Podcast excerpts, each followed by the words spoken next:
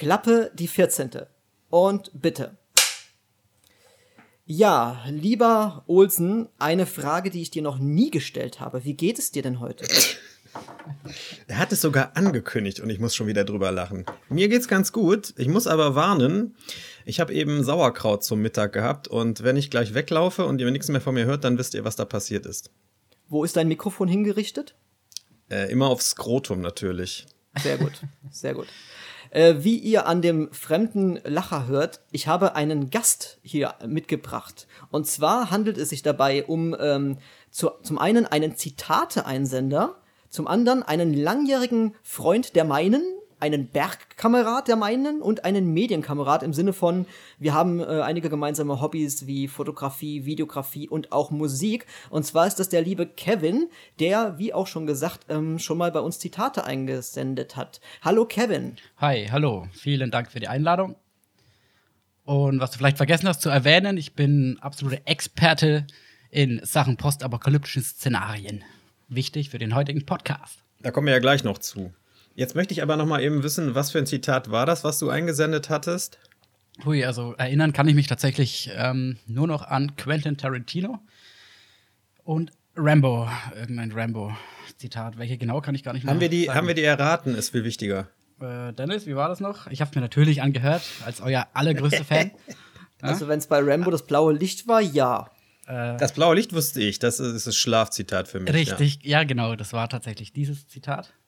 Tarantino, glaube ich, seid ihr nicht drauf gekommen, aber war nah dran. Na gut. Ja, und dann war es natürlich noch irgendein Zombie-Film, wichtig zu erwähnen, als Experte für postapokalyptische Szenarien. Ähm, ich dachte irgendwas mit Krieg noch, weil ich habe dich im Podcast noch als Kriegstreiber bezeichnet. Also Deswegen auch Bergkamerad, verstehe. Ihr wart in Richtung Wolfsschanze unterwegs. Das stimmt sogar. Ne, das stimmt nicht so ganz. Aber so, wir zumindest, zum, zumindest mal beim Kehlsteinhaus. Genau. Aber wenn man so grob sagt, da kommt man ja auch irgendwo nach Polen. wie, wie eigentlich in jede allerdings Richtung. noch ein bisschen.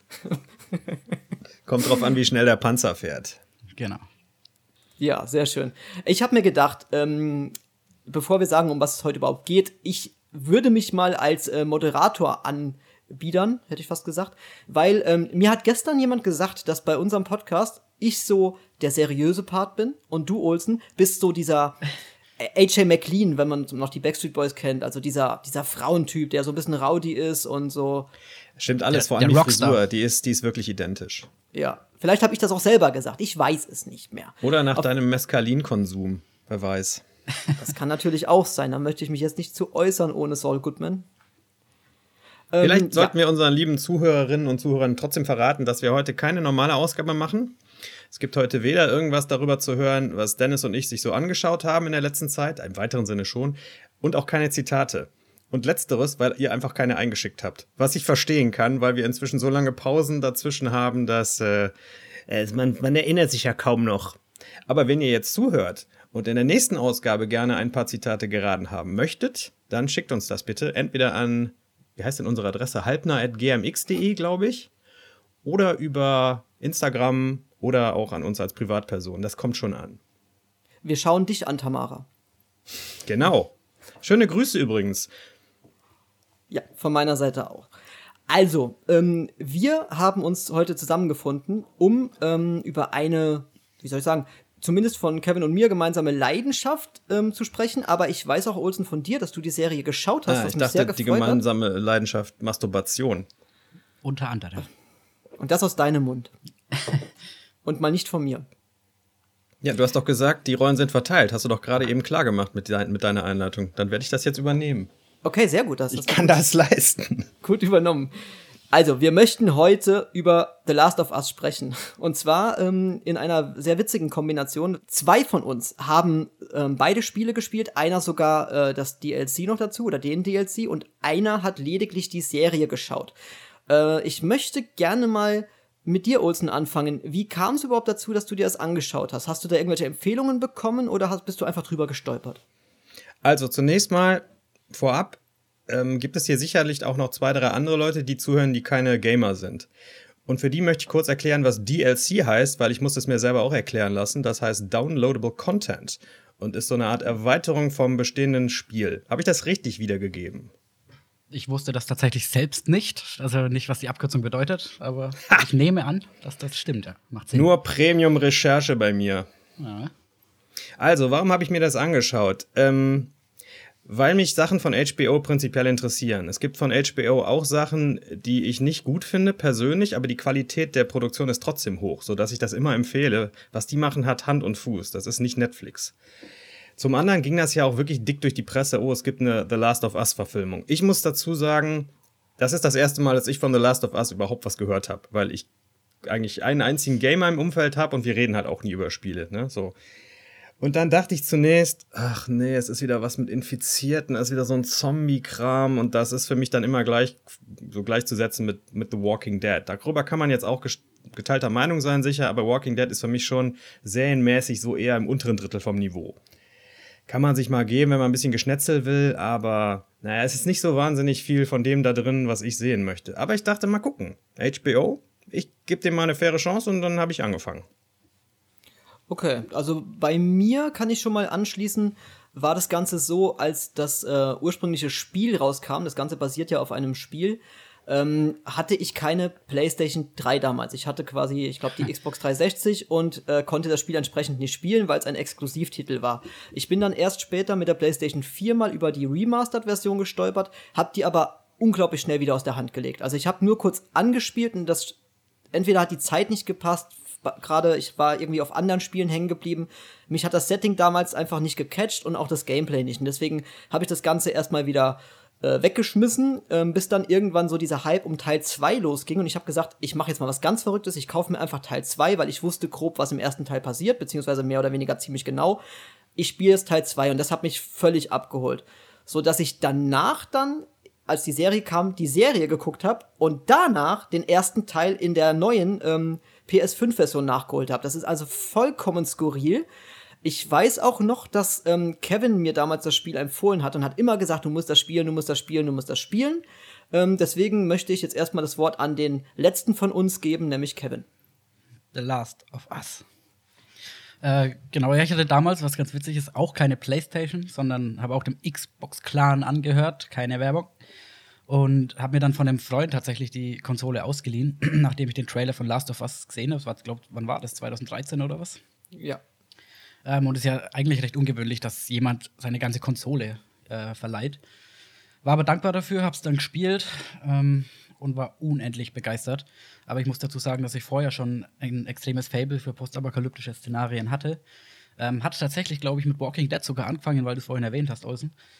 Ähm, das hat mich damals auch sehr gecatcht, warum auch immer. Ja, und dann hat sich das Ganze ein wenig so entwickelt.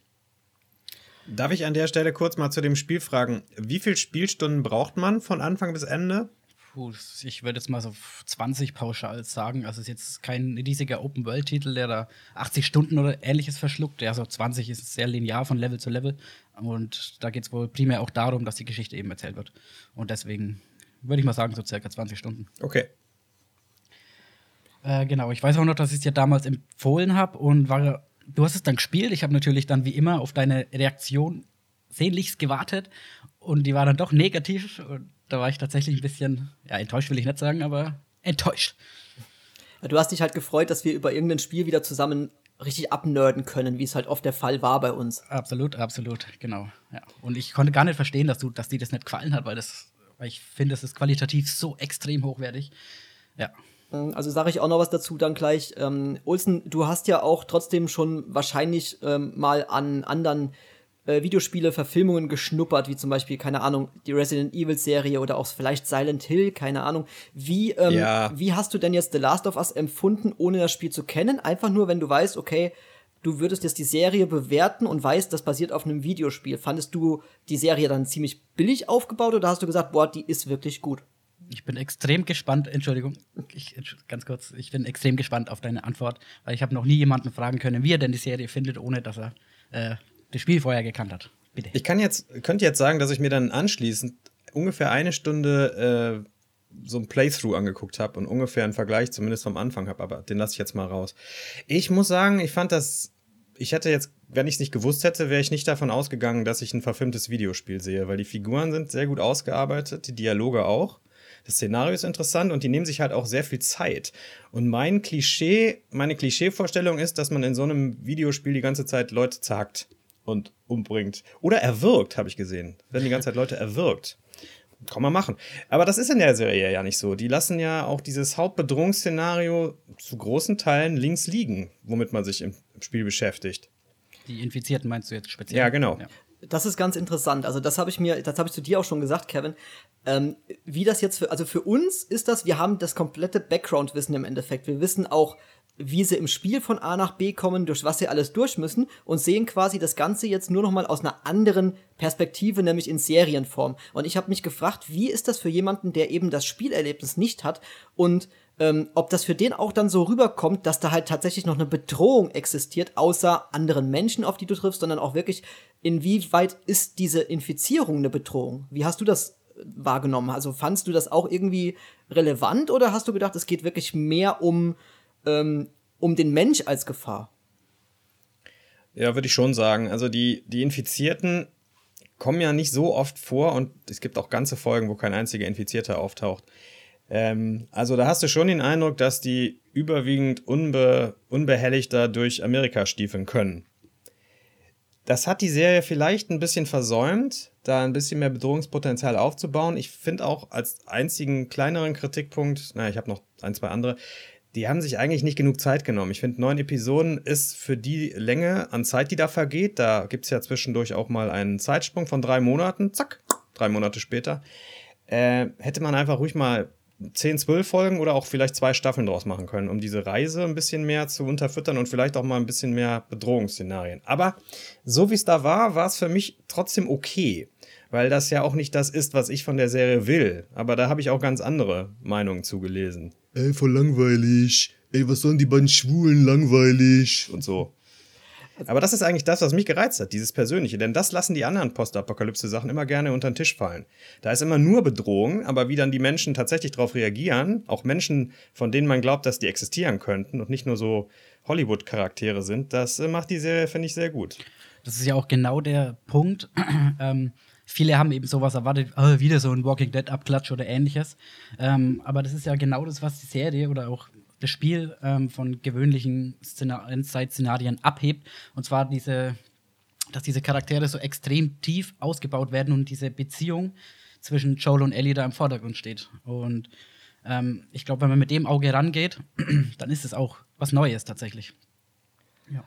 Denke ich jetzt auch. Also ähm, ich finde auch, ich kann dir da zustimmen, Olsen, äh, die Zeitspanne, die sie, die, die sich genommen haben, also diese neun Folgen, ist einfach aus dem Grund zu kurz, weil die sich eben eine ganze Folge schon genommen haben für äh, Bill und Frank. Und das war im Spiel im Endeffekt ein ganz kleiner Teil. Also besonders die Beziehung war nur ein ganz kleiner Teil. Du hängst zwar ein Stück weit mit, mit äh, Bill rum oder bist mit ihm unterwegs, da ist Frank aber schon tot im Spiel. Und dafür, dass sie sich da so eine ganze Folge genommen haben, die wirklich super schön erzählt war, äh, finde ich auch, ist das ist ein bisschen viel durchgerusht worden durch die restliche Handlung. Hm. Ähm, das können sie sich auf jeden Fall für das zweite Spiel nicht erlauben, weil das zweite Spiel ist, das Spiel ist schon unendlich lang. Das will niemals aufhören. Es ist so gut, aber es will nie aufhören. Und die haben aber auch, glaube ich, schon gesagt, dass das zweite Spiel, ähm, ich glaube, Minimum zwei Staffeln kriegt. Mehrere Staffeln haben sie gesagt. Das war die Formulierung. Ja. Ähm, bezüglich der Zeitspanne, ich muss sagen, diesen Drei-Monate-Sprung, den gibt es auch im Spiel. Das stört er aber nicht, weil man einfach vorher ähm, so viel Zeit miteinander verbringt, beziehungsweise mit Joel und Ellie und deren Beziehung und, der, und den Aufbau der Beziehung äh, mitbekommt, dass es da keinen Abbruch tut. Aber in der Serie selbst ging mir ganz speziell ähm, dieser Sprung, als sie dann plötzlich so extrem vertraut miteinander waren und er dann sogar Wörter sagt wie mein Liebling, was er im Spiel auch nicht vorkommt, war für mich tatsächlich ein bisschen befremdlich. Und ähm, da ging mir das alles tatsächlich ein bisschen zu schnell. Also da habe ich mich dann auch gefragt, wie nimmt man das wahr, wenn man das Spiel nicht kennt, die Beziehung nicht kennt. Ähm, erst sind sie, nicht, wie sagt man, Spinne Feind und meckern sich die ganze Zeit an und dann plötzlich ähm, ja, haben sie sich lieb gegenseitig, sage ich mal.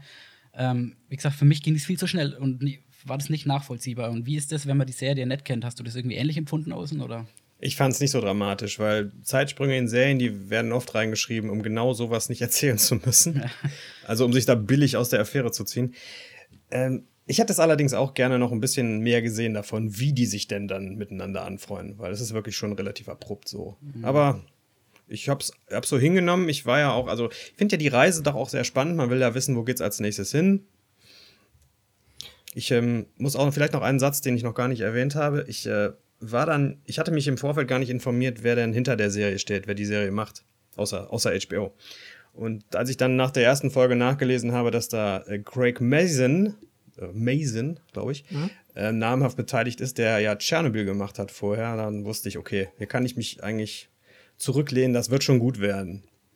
Habe ich mir auch gedacht, Tschernobyl, eine der besten Serien aller Zeiten, die habe ich nur einmal gesehen, einfach aus dem Grund, weil die einen so unfassbar runterzieht. Aber, ja, aber die ist halt ein Meisterwerk, diese Serie. Und du merkst es ja gleich am Anfang von The Last of Us schon. Das ist, glaube ich, sogar die erste Folge, ne? Wo sie auch erklären, wie das diese Talkshow, ja. dieser Rückblick. Die allererste Szene. Ja. Und da siehst du schon, das ist schon, das ist eins zu eins schon einfach dieses Tschernobyl-Feeling aus dieser Serie. ja. Was okay. ja auch passt, das sieht ja auch so ein bisschen 70er-Jahre-mäßig aus. Ich glaube, jetzt in den 80ern spielt das, ne, in der, in der Serie, aber sieht optisch schon ein bisschen älter aus. Genau, genau.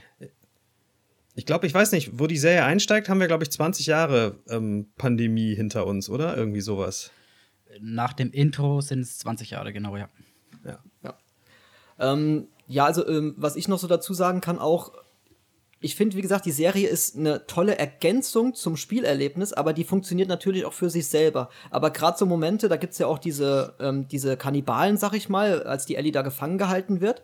Ähm, Im Spiel wirkt einfach dieser, dieser Climax, dieser, dieser Twist noch ein bisschen krasser, weil du vorher mit dem einen, kann, also mit diesem Hauptanführer der Kannibalen, ähm, noch eine Zeit lang gegen Infizierte kämpfst. Das heißt, du baust zu ihm eine ganz andere Bindung auf, weil ihr zusammen was durchlebt und dann auf einmal sperrt er dich ein. Das wird in der Serie, kommt das ja gar nicht raus. Da, da treffen die sich ja nur um diesen Hirsch da rum oder was er da gejagt hat. Ähm, und dann sind sie ja auf einmal schon in der Ortschaft drin. Die, äh, die Folge hat sowieso etliche Probleme. Das ist für mich die schwächste Folge in der Serie. In der, in der ersten Staffel jedenfalls bisher da sind so viele Sachen drin, wo ich gesagt habe, das hat doch vorher alles geklappt, ich habe euch das alles geglaubt und jetzt auf einmal passieren hier Dinge, so holter die Polter, die irgendwie nicht vernünftig eingeleitet worden sind. Und äh, das gehörte zum einen dazu. Zum anderen finde ich in dieser, in dieser Episode sehr schwierig, dass Joel, dem man vorher noch ein Messer in den Bauch gestochen hat und der so tot auf dem Boden rumlag, plötzlich springt er wieder fröhlich rum. Auf einmal. Und dann auch so eine Sache, zwei Folgen vorher haben wir gesehen, dass sich da Leute ein riesiges Vorbauen mit Mauern drumrum und Wachschutz und allem Pipapo. Aber diese Gemeinschaft da, bei den in Anführungszeichen Kannibalen, die leben da einfach in so einem kleinen Städtchen, keine Bewachung, gar nichts. Ja, okay, habe ich gedacht. Also da müsste ja schon ein bisschen konsequent sein bei der Erzählung. Das ist im Spiel teilweise, also äh, sogar aber auch so. Also die wohnen wirklich in so einem voll vernebelten Örtchen. Ähm, aber Joel hat da doch einige mehr Schwierigkeiten, dahin zu kommen, also Ellie zu finden, weil er muss sich halt wirklich ähm, um diese Patrouillen herumschleichen oder die teilweise auch erwürgen, wie du so schön gesagt hast. Ähm, ja, die werden doch in der ersten Stunde werden die ganze Zeit nur Leute erwürgt, weil wohl noch keine Waffen zur Verfügung stehen oder so, keine Ahnung. Ja, in der Serie terminiert er sich da relativ zackig durch, sag ich mal. Der John Wick er sich da durch und ähm, er hat schon Erfahrungswerte. Genau. Was mich an der Folge aber auch extrem gestört hat, das will ich gerade noch ähm, einhängen, ein, an, äh, anhängen.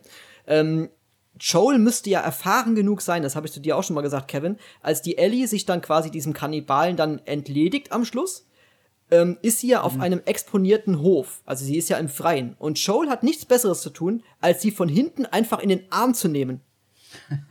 ja, nach diesem traumatischen Ereignis. ja, und zumal müsste er es auch besser wissen. Also ne, gerade wenn du irgendwo exponiert jemanden siehst, kann ich doch sagen, Ellie, ich bin hier, alles gut. Und geh doch nicht von hinten hin, nur damit der Zuschauer einen kleinen Jumpscare bekommt. Mhm. Wie ist es denn tatsächlich im Spiel nochmal? Ich habe den ersten Teil jetzt länger nicht mehr gespielt. Im Spiel ist es, ähm, äh, da erwischt er sie noch, während sie den, wie heißt denn der Kannibale eigentlich? David oder was? James? David? Äh, James? Äh, David, ja. David. David. Wie sie ihn gerade zerhackstückelt. Also ja. sie, sie haut ja mit der Machete oder was auf ihn ein.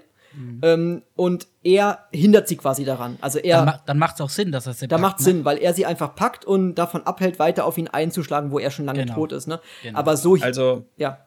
Darf ich da fragen, es ist dieser Gewaltausbruch in dem Spiel auch so drin, ja? Den finde ich in der Serie nämlich total überzogen. Der ist im Spiel aber genauso heftig, mindestens. Okay. Ja. Ja. Also es geht auch in, also es ist auch in diesem brennenden Restaurant oder was das da ist. Ja, ähm, irgendwie so eine Bar. Ja, es wird immer, genau. es wird immer kritischer, weil das Ganze immer mehr runter ähm, brennt und er ist quasi wie so ein, also er ist ein, ein Bossgegner quasi, weil er dich aufspüren will. Du musst ihn irgendwie ablenken und dich von hinten ranschleichen und musst ihn ein paar Mal erwischen, bis du ihn dann final erledigen kannst und dann kommt quasi Joel dazu und hält dich davon ab, weiter auf ihn einzuprügeln. Gut, das macht aber in dem Sinn Sinn, aber hier in der Serie hat es keinen Sinn gemacht, weil es war keine Bedrohung weit und breit und dass er sich so an sie ranschleicht und sie von hinten packt, das müsste er besser wissen, dass das dumm ist und dass das auch gefährlich hätte ausgehen können für ihn. Da verstehe ich wirklich nicht, warum die das nicht genauso umgesetzt haben wie im Spiel, ne? Tatsächlich. Ja, also da hätte nichts dagegen gesprochen, gar nichts. Ja, sehe ich auch so. Vielleicht haben sie das für, den, äh, für die Umsetzung irgendwie emotionaler gefunden oder so. Ja, oder wollten den, den, den Zuschauer irgendwie ein bisschen äh, noch mal ein bisschen bedrohlicher das wirken lassen, weil, ne, also so auf die Art, sie, sie fühlt sich gerade so ein bisschen wieder in Sicherheit und dann kommt auf einmal doch einer von hinten und dann, ach, es ist nur Joel, packt ein kleines Kind von hinten und sagt Liebling. Ja. Tatsächlich muss ich aber noch zu dem Kampf sagen, dass der unglaublich gut umgesetzt ist, ne? Weil, wie du schon sagst, im Spiel ist es ja so, du schleichst dich genauso wie, im, wie in der Serie. Ähm, ja, was ist das, hinter Tischen und Theken hervor und gehst, glaube ich, zwei oder dreimal mit dem Messer dann auf diesen David los und verwundest ihn und musst und glaub erst am Ende oder so, ne, kommt es dann dazu, dass Ellie irgendwie die Oberhand gewinnt. Und im, im, Film, in der Serie ist es ja so, dass äh, sie sich auch einmal hinschleicht, einmal zusticht und ich glaube dann auch nochmal weggeht, oder? Und weiter schleicht. Und dann kommt es auch wieder erst zu dem Handgemenge. Genau, also die Umsetzung ist allgemein sehr gut. Also ich muss auch sagen, du hast beim Serienschauen auch schon in den ersten Folgen, ähm, es hat sich angefühlt auch wie das Spiel. Also auch wie sie Schränke aus dem Weg räumen, wie sie miteinander kommunizieren. Also die reden im Spiel wirklich auch genauso miteinander, während du spielst. Also die Kommentare, die sie quasi, während du irgendwo langläufst, durch ein Gebäude oder so, die Kommentare sind wirklich, die fühlen sich ganz genauso organisch an wie in dem Spiel. Und das haben die unfassbar gut umgesetzt, aber ohne dass du jetzt denkst, ja, das ist jetzt so ein Resident Evil Bullshit, wo einfach nur irgendwas platt äh, hingeschissen worden ist. Hauptsache irgendwie das Polizeirevier steht da, ne? Ähm, sondern du hast wirklich es hat sich so gut angefühlt, wie das Spiel zu spielen. Und das fand ich unfassbar lobend für die Serie. Ja, absolut. Und es war trotzdem noch nachvollziehbar und nicht irgendwie übertrieben oder so. Deswegen ist es ja auch so, dass es recht wenig Gefechtsszenen gibt. Ähm, aber die es gibt, die sind so unglaublich intensiv und auch so gut nachgemacht, dass es sich tatsächlich so anfühlt, als würde man das Spiel spielen. Ähm, und es ist ja auch der Grund, glaube ich. Und das ist ja auch der, ja, beispielsweise, und es ist ja auch der Grund, warum es, glaube ich, so wenig Infizierte in der Serie gibt. Ähm, die hätten bestimmt zeigen können, dass es, also jede, jede Folge zeigen können, wie irgendein Kampf mit Infizierten entsteht, aber es wäre halt immer das Gleiche gewesen. Und so bleibt es halt dann doch auch noch ein bisschen besonders, ne? Was sie allerdings im, im, äh, in der Serie hätten zeigen können, ist diese Sporengeschichte, über die ich dann erst im Nachhinein gelesen habe. Da wollte ich dich gerade fragen, ja, da wollte ich gerade drauf ansprechen, weil die haben das ja in der Serie, hast du ja gesehen, so umgesetzt, dass es quasi keine Sporen gibt, sondern eher diese Ranken und die dann auch miteinander kommunizieren. Das heißt, wenn du dumm auf so eine Ranke drauf trittst oder einen von denen umbringst, dass du dann quasi die anderen alle alarmierst. In der Serie ist es ja so, ähm, dieses Rankensystem gibt es da gar nicht. Da geht es im Endeffekt nur um Lautstärke. Also du, Im Spiel, meinst du? Ja. Äh, Im Spiel, sorry. Du darfst halt nicht laut sein. Und manche von denen, äh, das kam in der Serie auch nicht so raus. Es gibt verschiedene infizierten Typen, also Stadien. Ähm, die ersten, die sehen sogar auch noch ein bisschen. Ähm, und das geht immer weiter bis hin zu diesen, ähm, also diese äh, Bloater sind quasi die, die, die Endstufe. Klicker, ähm, meinst du? Ne, diese, diese Riesenfetten, die, die ganz ja, groß. Genau. Und die Klicker, ähm, das wird auch oft falsch verstanden, dass das quasi alles Klicker wären. Das ist aber nicht so. Die Klicker sind einfach nur, ähm, da ist dieser Pilz so weit fortgeschritten, dass das ganze der ganze Kopf schon da äh, durchwuchert ist. Die sehen also gar nichts mehr. Die machen sich nur durch so Klick- und Schreilaute bemerkbar und die haben dann wie so, ein, wie so eine Art Echolot. Also die schreien quasi in den Raum und wenn sie äh, dich in ihrem Umfeld erwischen mit dem Schrei, dann kriegen die echolotmäßig zurückgestrahlt, ah, da ist jemand. Boah, ist das gruselig, ey. Ja, das ist Fledermäuse in Ultraschall im Grunde. Genau, genau. Also es gibt verschiedene äh, verschiedene Stadien und im Spiel war äh, in der Serie war es ja quasi per Ranken ähm, und da geht gar nichts mit Sporen. Im Spiel haben die auch unfassbar oft eine Gasmaske auf, weil wenn die sehen, die kommen in den Raum rein, wo wo sie Sporen sehen oder Spuren von Sporen, dann müssen die quasi sich mit Gasmaske fortbewegen. Ich habe aber mhm. gelesen, dass die das in der Serie nicht machen wollten, ähm, um halt einfach auch die, die unfassbar grandiose Mimik von, äh, von den beiden Schauspielern halt nicht immer zu verstecken mit irgendwelchen Gasmasken. Das ist hundertprozentig der Grund. Aus dem Grund haben ja auch äh, in Science-Fiction-Filme Astronautenhelme neuerdings immer so Lichter innen drin. Die ergeben überhaupt keinen Sinn. Wenn du so ein Ding aufhältst und du hättest so eine Lampe direkt im Gesicht, würdest du nichts mehr sehen vor dir. Das ist nur, damit der Zuschauer die Leute besser erkennen kann. Und so ist es bei dem, äh, bei dem Weglassen der Gasmasken sicherlich auch gewesen. Finde ich aber schade, weil diese, was ihr gerade erzählt habt, diese, diese Sporenbedrohung und diese verschiedenen Typen von Infizierten, das finde ich jetzt beim Zuhören ziemlich unheimlich, gruselig. Das hätte ich mir ganz gut äh, auch optisch in der Serie vorstellen können. Also die verschiedenen Typen hätte ich auch gern gesehen. Also im Sinne von, okay, da ist jetzt der Typ Infizierter, wir müssen jetzt anders vorgehen. Hier können wir uns ein bisschen mehr erlauben, hier müssen wir aufpassen, weil der sieht auch noch ein bisschen was. Vielleicht kommt das ja in der zweiten Staffel noch, weiß man ja nicht. Ich habe manchmal den Eindruck, dass es auch deswegen nur neun Folgen geworden sind, weil es vielleicht so eine Art Testballon war. Mal sehen, ob die Leute das prinzipiell als Serie sehen wollen, weil das hat ja auch sehr viel Geld gekostet und ansonsten gibt es halt keine Fortsetzung. Vielleicht wird es dann noch ausgearbeitet und solche Sachen kommen stärker in den Fokus, weiß ich nicht. Aber es ist Entschuldigung, ist doch tatsächlich der Fall, dass man die verschiedenen Stadien sieht. Die werden zwar nicht ähm, verbal erklärt, aber in der Kampfszene im Museum, ich glaube, zweite, dritte Folge ist es, äh, da treffen die auf diese Klicker und da sieht man ja, dass dieser Klicker direkt vor Joel ist und ihn ansieht, aber ihn noch nicht wahrnimmt, bis dann, glaube Ellie irgendwie schnaubt das oder wird ähnliches. auch erwähnt, dass die nicht sehen können. Mhm. Das wird definitiv erwähnt. Aber es werden zum Beispiel auch nicht diese Namen genannt, die ihr jetzt beide wieder genannt habt, die ich Okay. auch schon hundertmal gelesen habe, Klicker und Bloater. Ich glaube nicht, dass das in der Serie mal irgendjemand sagt.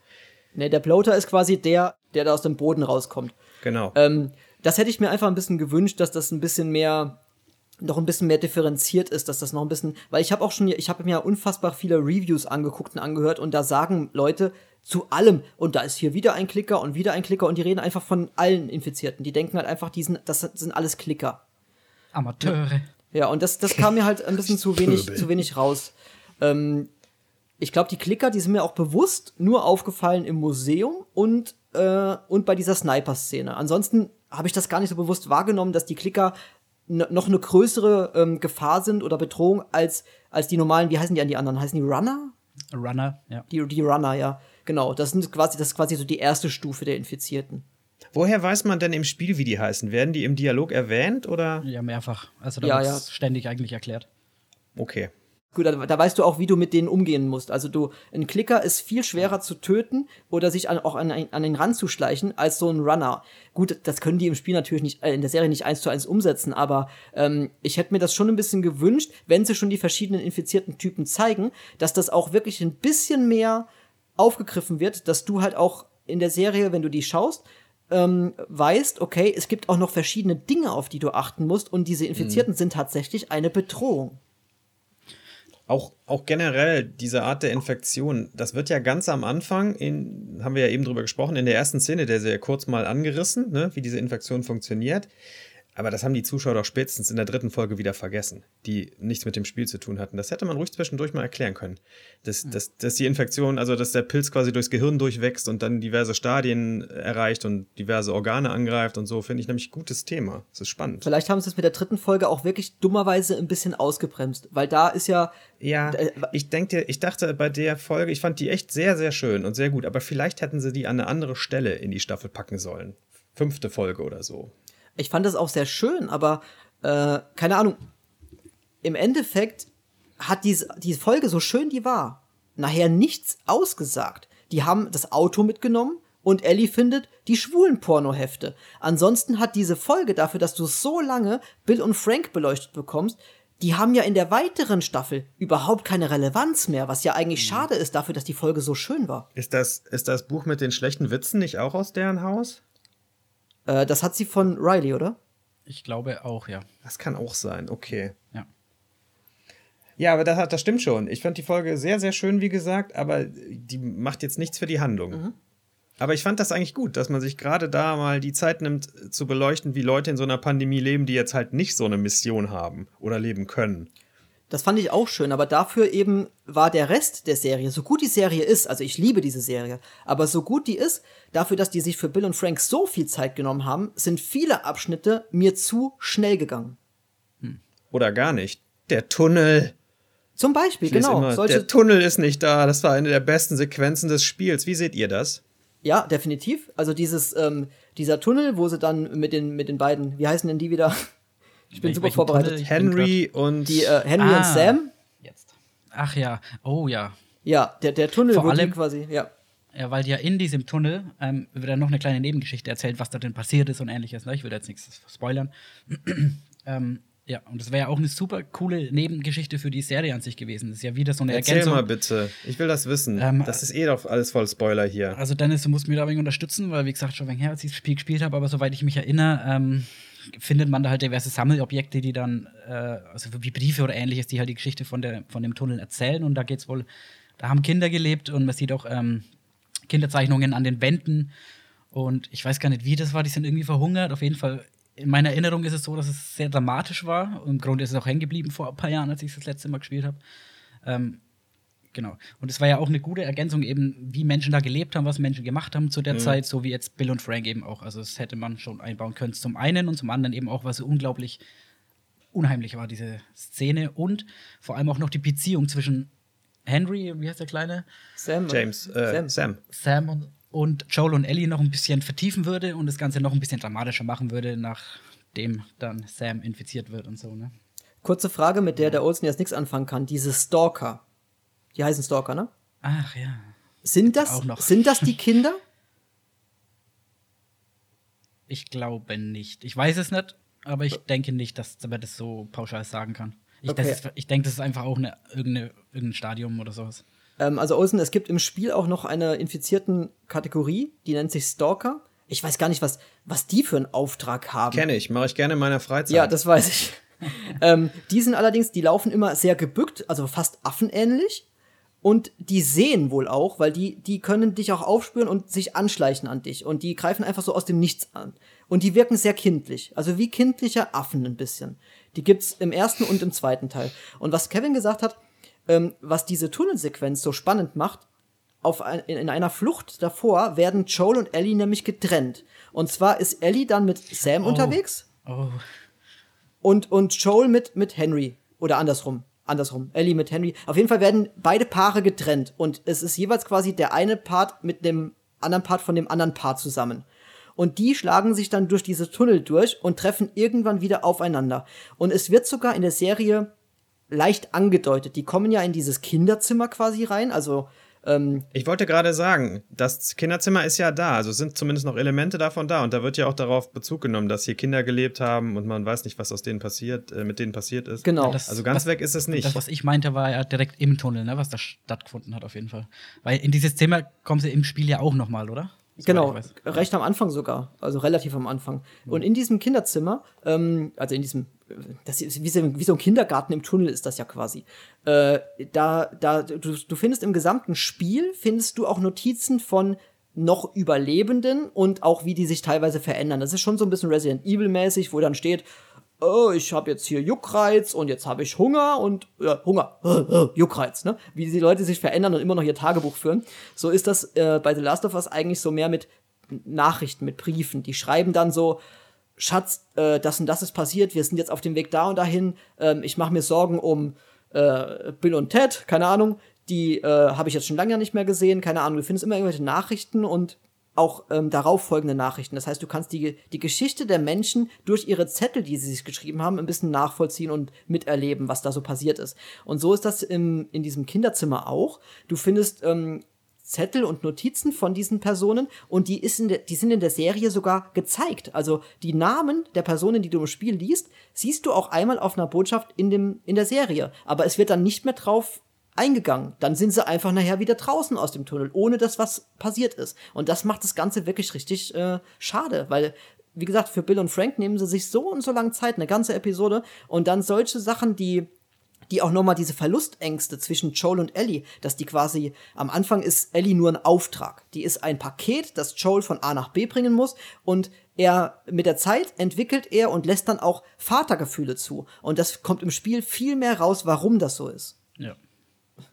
Ich mache mir gerade Sorgen. Ist man infiziert, wenn man Juckreiz hat? Frage ich mich Das war bei Resident immer. Evil immer so. Bei den, bei den, Scheiße. Bei, hast du? Bin verloren. Also ich, ich glaube nur zwischen den Beinen, wenn es da juckt. Ja, dann. Ach so, Gott sei Dank. Dann speziell, ja. Ja. Ähm, ja, also wie gesagt, das, sind, das ist ja im Endeffekt sind das ja First World Problems, über die wir reden. Das ist Meckern auf extrem hohem Niveau. Juckreiz. ich finde es doch eigentlich schön für die, für die Videospieler, dass diese Zettelchen da so als Anspielung rumliegen. Da kann jetzt der Serienzuschauer nichts mit anfangen, aber der, die Spieler schon. Ja, sowas ergänzt halt immer die Spielwelt schön oder die, das ganze Universum. Ich meine, du kannst es Leuten eh nie recht machen, wirklich, die irgendwas als Vorlage kennen. Eine Adaption ist immer schwierig. Kennt jeder, der einen Roman gelesen hat und dann eine Verfilmung davon sieht. Man hat sich immer irgendwas anderes vorgestellt oder man irgendwas würde man sich noch wünschen, irgendeine Figur fehlt oder irgendwas ist verändert worden. 100% recht machen kannst du es keinem, also musst du ja irgendeine Art von, naja, Konsenslösung in der Mitte finden. Zum Beispiel diese Ranken, gell? Ja. Da gab es ja auch viel Kritik von diesen militanten Hardcore-Fans. Ähm, ja, und es ist ja bei weitem nicht wie im Spiel und so weiter. Wobei ich persönlich sagen muss, und ich bin auch ein extremer Hardcore-Fan, nur nicht so militant, ähm, dass diese Lösung mit den Ranken, Ranken fand ich noch eine Staffel, dann hat sich das erledigt. ja, fand ich richtig gut gelungen tatsächlich. Also ich fand die Idee sogar, ich weiß nicht, ob ich besser sagen würde, aber mit diesen, dass diese äh, Ranken oder Wurzeln miteinander kommunizieren, irgendwie unterirdisch und sowas, fand ich spannend, weil das halt noch irgendwie mehr Möglichkeiten öffnet, wie dann äh, Infizierte reagieren oder so, als jetzt im Spiel. Also tatsächlich fand ich das richtig, richtig gut gelöst. Ich verstehe da die Kritik nicht. Die sind damit, die sind damit ja auch ähm, einem eigenen, einem eigenen Logikfehler ein bisschen entgangen. Es gibt einen YouTuber, der nennt sich, also der, der hat ein Format, das heißt Gamesünden. Und der, der hat so eine Serie, die nennt sich Alles falsch in. Und er erklärt quasi anhand von Zwischensequenzen immer, wie Bullshit-Spiele Geschichten erzählen. Und da kommt The Last of Us nämlich auch vor, diese Sporengeschichte, so schön die ja ist irgendwo, aber die ist auch so herrlich unlogisch, weil die setzen ihre Masken auf, wenn sie in geschlossenen Räumen sind, wo überall Sporen rumflattern. Und wenn sie wieder draußen sind, setzen sie die Masken ab, dass die Sporen aber komplett auf den Körpern oder auf der Kleidung haften, das wird dann gar nicht mehr thematisiert. Stimmt. Und so haben sie das wahrscheinlich auch ein bisschen äh, gedacht, naja, gut, dann müssten wir das in der Serie jetzt aber wirklich richtig gut und das, das kriegen wir nie hin. Wir können ja nicht sagen, ähm, Ellie duscht ja einmal in der ganzen Serie. Und das müsste sie ja dann quasi nach jedem Raum oder, oder Joel, nach jedem Raum, wo Sporen waren, duschen, neue Kleider anziehen. Das geht halt nicht. Ich hätte mal noch eine Frage an dich, Olsen. Und zwar im Spiel ist es so, da habe ich immer ähm, das Gefühl gehabt, dass jeder Charakter zu jeder Zeit sterben kann und habe da irgendwie so eine ständige Bedrohung empfunden. Hast du das in der Serie irgendwie ähnlich empfunden? Nur bei den Nebenfiguren und bei denen dann aber leider sehr stark. Ich hatte im Vorfeld ja dann das Plakat gesehen und die beiden Hauptdarsteller und dann sah ich in der ersten Folge plötzlich Anna, Anna Torf, die man ja kennen kann aus anderen bekannten Serien und dachte, hm, wenn die nicht auf dem Plakat drauf ist, das heißt das, dass sie auch nicht sehr lange in dieser Serie leben wird. Und so ist es ja dann auch. Und genauso ging es mir auch mit Henry und seinem Sohn. Da wusste ich auch, ja komm, ey, die überleben maximal zwei Folgen. Wenn überhaupt. Und so ist es dann auch gekommen. Ich finde das Bedrohungsszenario für die beiden Hauptfiguren nicht so richtig fühlbar. Aber das liegt halt auch daran, dass man weiß, dass es noch weitergeht. Ah, da kann ich eine Kleinigkeit sagen. Im Internet ist man ja von nichts sicher. Ich habe ja immer versucht, Spoilern aus, der, aus dem Weg zu gehen. Ich weiß aber trotzdem leider, wie Joels Geschichte ausgeht. Irgendwann dann in der zweiten, dritten Staffel. Ich habe daran gedacht, aber geschwiegen wie ein Gentleman. Sehr gut, das ist sehr nett von dir, aber andere Leute haben es irgendwie nicht hinbekommen. Ja. Speziell immer wieder ein beliebtes Ziel für mich: Leser von Zane Junkies. Die haben alle ein IQ von 40 ungefähr.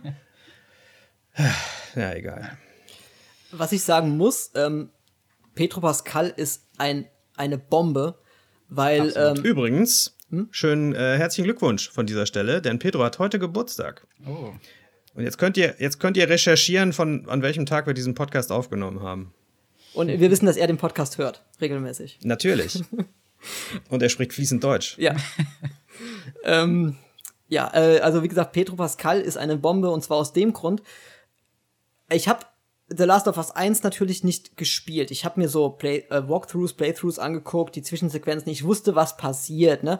Mich hat aber der Tod von, von Joel im zweiten Teil, es hat mich nicht erzürnt. Also viele Spieler haben ja gesagt, das geht überhaupt nicht, Schweinerei und Plane. Ähm, hat mich nicht wirklich erzürnt, weil mir Joel trotzdem ein Stück weit, ähm, wie soll ich sagen, nie so sympathisch war, wie Pedro Pascal ihn mir gemacht hat. Und deswegen in der Serie, wenn das dann kommt, das wird mich wesentlich härter treffen, obwohl ich weiß, dass, dass es passiert. Einfach, weil ich Pedro Pascal gut. so gut finde. Am Ende der ersten Staffel kann man ja auch schon sehen, dass der Typ durchaus äh, dunkle Seiten an sich hat, als er da ja. quasi wahllos Leute umlegt, auch die, die sich schon ergeben haben und sowas. Mhm. Also da kann das schon noch interessant werden in der zweiten, dritten Staffel für mich, was die Ambivalenz der Figur angeht. Aber wenn das im Spiel deutlicher ist, ist das eigentlich gut, muss ich sagen. Eine Serie vielleicht ein bisschen zu sympathisch. Also wir kacken ja sowieso auf alles. Weißt du, was im zweiten Teil passiert? Ich, ich weiß, dass er am Schluss stirbt, das war's. Naja, Am Anfang. Das ist nicht ganz richtig. Den Rest will ich nicht wissen, weil ich möchte das ja noch gucken. Genau. Also die Handlung will ich jetzt nicht wissen. Okay, dann ist ganz gut. Ich hätte nur, hätte nur sein können, dass du ja schon gelesen, gehört, Nein, ich gesehen habe hast. Nur den Schluss gespoilert bekommen und äh, ja. gut, aber, aber dafür, Joel stirbt am Anfang. Okay. Ja. Ich bin, ich bin, ja schnell. ich bin echt gespannt, wie das Ganze ausgeht. Wie, was, die, was die Menschen sagen, die die Spiele nicht kennen oder die die Story nicht kennen und dann stirbt einer der Hauptcharaktere. Das kann auch ein bisschen das Aus einer Serie bedeuten, kann ich mir vorstellen. Und dass es viel, viel Kritik hageln wird. Ich glaube, wir sind das aber alle seit, wir sind das aber seit Game of Thrones alle gewöhnt, Okay, dass plötzlich irgendwelche Hauptfiguren weggemacht werden, wo man damit nicht gerechnet hat vorher. Da sind wir ja alle im Training und gestellt und so. Ich glaube, das ist nicht mehr so überraschend heute. Besonders wenn die Ja. beiden Hauptcharaktere Game of Thrones Schauspieler sind. Stimmt auch wieder.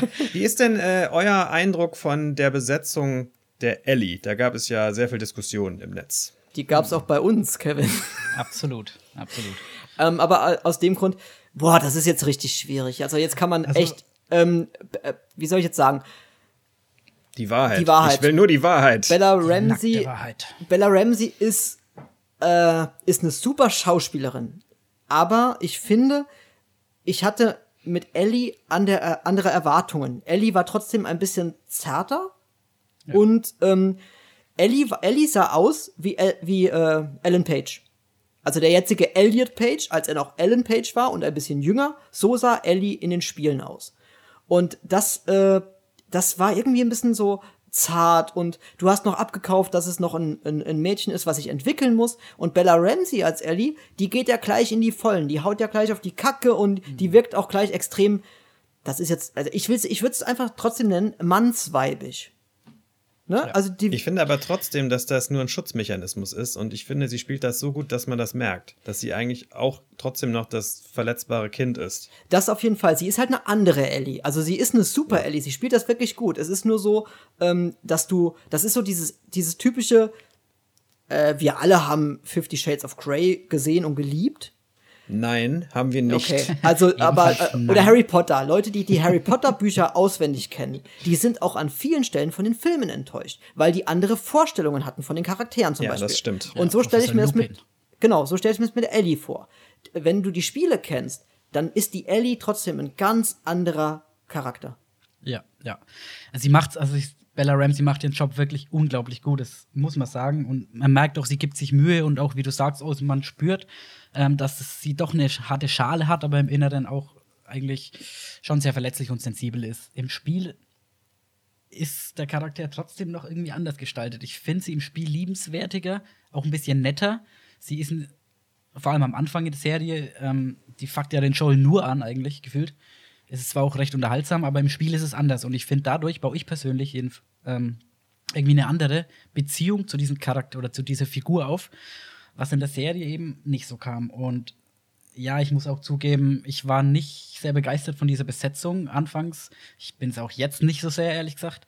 Ähm, und, aber ich habe ihr natürlich eine ernsthafte Chance gegeben. Ähm, weil natürlich kann sie ihren Job gut machen. Und ich, man hat ja auch die Schlagzeilen bestimmt mitbekommen. Das, Bella Ramsey hatte ja selber alles mitbekommen, wie, wie anti die ganzen Fans waren, ähm, dass sie sie spielen soll. Und sie auch, hat sie nicht sogar Morddrohungen bekommen oder sowas?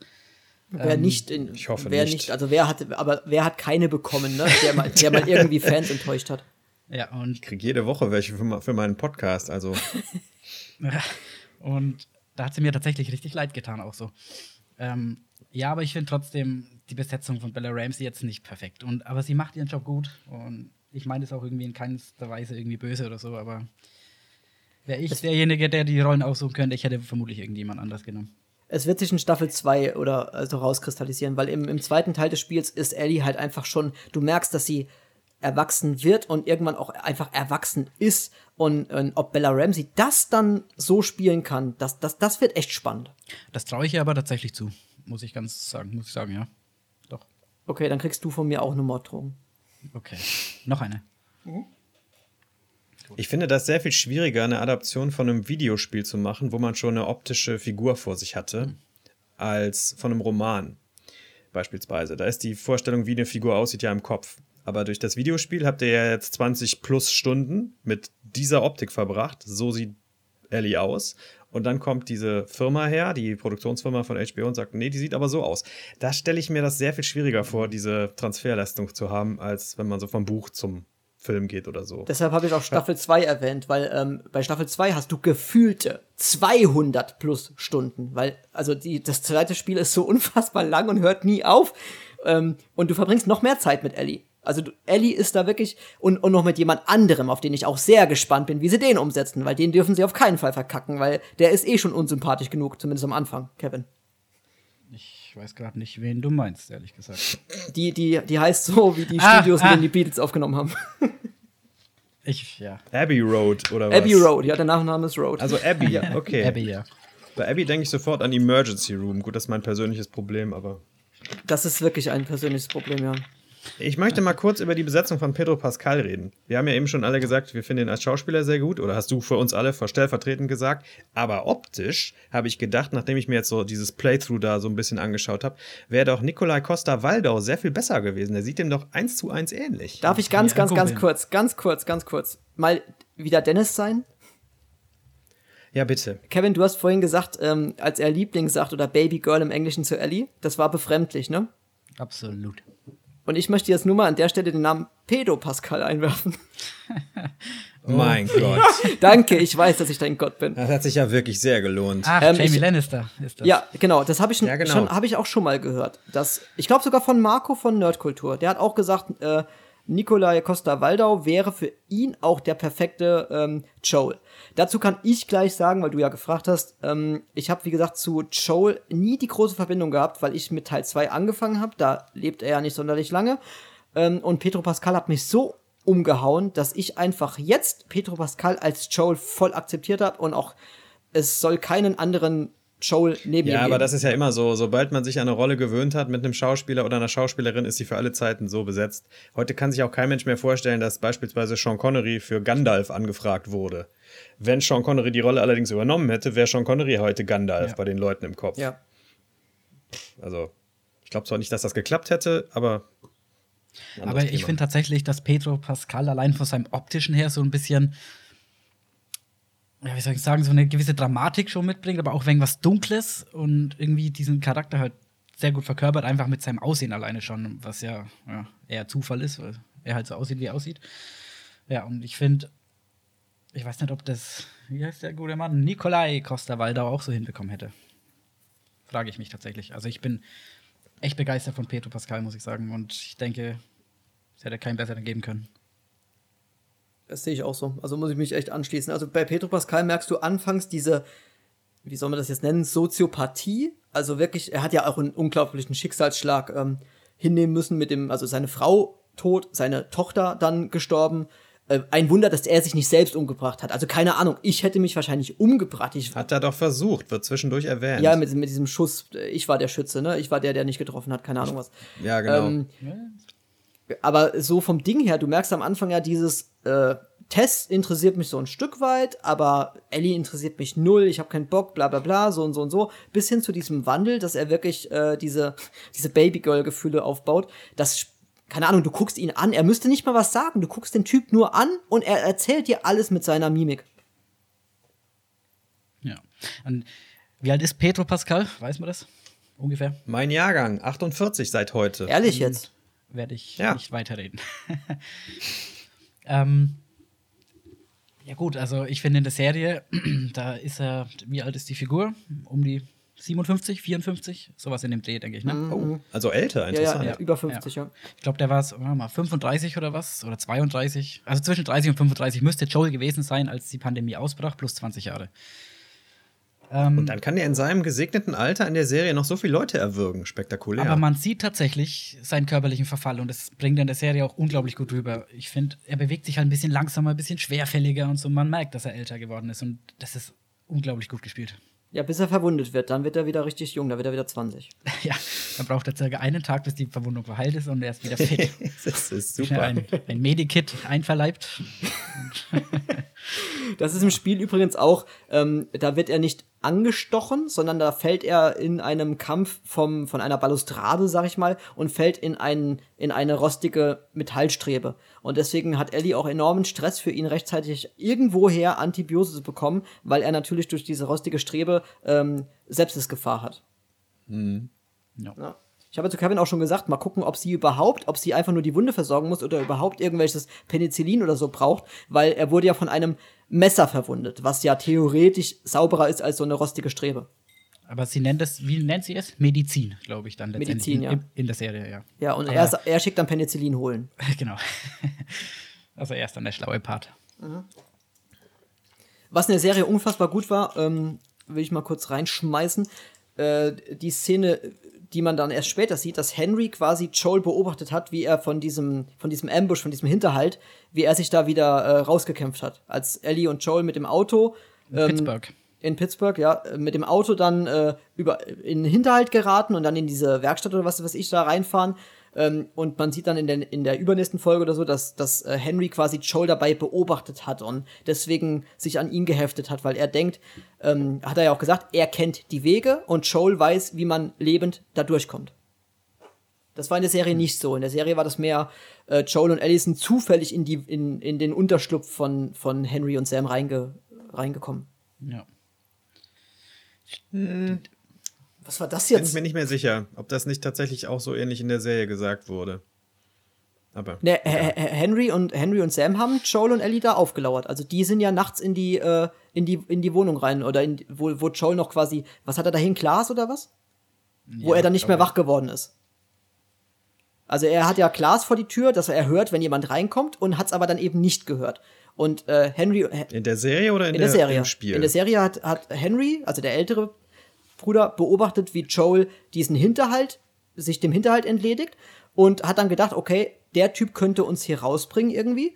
Ähm, und da sind Joel und Ellie in diese Wohnung rein und Joel hat dann eben Glassplitter vor der Tür verteilt, dass er, dass er hört, wenn jemand reinkommt und hat es dann nicht gehört, als Henry sich reingeschlichen hat. Und in der Serie ist es so, dass Joel und Ellie in den Unterschlupf von Henry und Sam reinkommen Im und Spiel, dann meinst du? Äh, im Spiel ist auch nicht richtig. Ja, im Spiel kommen die da rein und das ist mehr oder weniger eine Zufallsbegegnung. Das sind die doch schon drin in dieser Wohnung, oder? Als die reinkommen, ist das nicht so? Die kommen durch das, durch das Fenster rein und werden, dann wird Joel gleich angegriffen von Henry. Ach, genau, stimmt. Da gibt's, ja, ja, genau. Ja, da aber da ist es Zufall. Da haben die sich vorher nie gesehen. Ja. Ja. Ja. ja. so ist das. Ähm, aber so vom, vom Grund her ähm, kann ich auf jeden Fall sagen, wenn man zum Beispiel Resident Evil gespielt hat, das erste Spiel, das war ja, das hat einem ja schlaflose Nächte bereitet. Und dann, dann freust du dich, dass ein Mensch namens Anderson mit seiner Frau äh, einen Resident Evil Film dreht und dann freust du dich ewig darauf, den zu sehen und dann kriegst du so eine Scheiße dahin serviert. Und der erste Resident Evil Film ist noch einer von den besseren. Und da kann man sagen, The Last of Us macht wirklich das richtig gut. Ich, ich finde den ersten Resident Evil Film ziemlich lustig, muss ich sagen. Also ziemlich unterhaltsam. Das ist das Problem. Ich habe das Spiel aber auch nicht gespielt. Ich habe mal zugeschaut bei einem Freund damals und ich habe mich ständig erschrocken. Ich konnte das gar nicht spielen ohne Herzinfarkt, habe ich gedacht. Genau, und das ist das Problem, dass der erste Resident Evil Film ziemlich lustig ist. Doch gut so. Für dich, weil du keinen Horror ja magst. Mila Jovovich besitzt, die ja nur wirklich keine Schauspielerin ist. Ja. Also was willst du da erwarten? Ja, da spielt ja auch Heike Markatsch mit.